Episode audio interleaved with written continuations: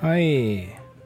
ー今日はね、あの、おじさんは可愛いって言っちゃダメっていう話をしたいと思うんですけども、まあ40歳のおじさんになってくると、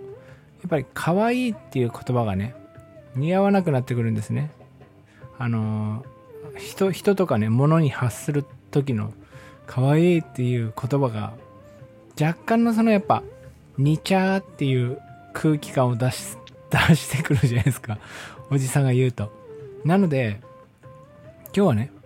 えっ、と、こう言い換えた方がいいよっていうことを皆さんに伝えたいんですけど、えっ、と、もしね、40歳のおじさんになった時に、可愛いって衝動的にやっぱ思って、可愛いって言いたくなった時に、可愛らしいって言った方がいいですね。あの、多分、可愛らしいと可愛いっていうのごっちゃになってると思うんですよね。日本、今の日本語で。みんなが可愛いって一緒くたに言ってるやつって、可愛らしいものと可愛いものと、まあ一緒くたなんですけどね。別に一緒の意味だと思うんですけど、なんとなくわかります？おじさんとかはわかると思うんですけど。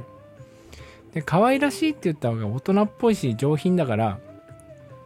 おじさんにちょっと、ちょっとは似合うかなと。で、やっぱ、40歳のおじさんがね、例えば女性に、可愛いねって言ったら、もうセクハラで訴えられる覚悟じゃないですか。もう俺訴えられるのかなって俺いつも思うんですよ。可愛いって言った瞬間に。なので、だけどやっぱ衝動的にこれおじさんだって人間なので、可愛いって思う時に伝えたいってなった時には、可愛らしいって言ってみてください。で、まあちょっと余談になるんですけど、俺あの事務所の女性にね、事務所で働いてる女性に、事務所で働いてる女性が、あの帽子、いつもと違う帽子をかぶってきて、で、その帽子がめっちゃ可愛かったんですよね。まあ帽子込みでその人がすごい、あの素敵に見えたので、あ、素敵だねっていうのもいいね。でまあでも素敵に見えたんで、その時俺は、あ、衝動的に可愛いね、それ、その帽子って言っちゃったんですよ。で、あやっべえと思って、俺これ訴えられるかもしんねえと思って、すいません、あの、可愛いって言っちゃったんですけど、これ可愛いって言ったらやっぱ訴え、セクハラだと思いますか？って聞いたんですよ。そしたら、あ、いや、それは信頼関係の問題で、信頼してる相手に可愛いって言われたら、それは嬉しいですよってその人、笑顔で言ってくれたんですよ。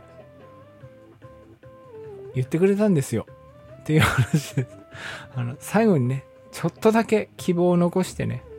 終わっていきたいと思ったんで、この話、余談でつけました。ありがとうございました。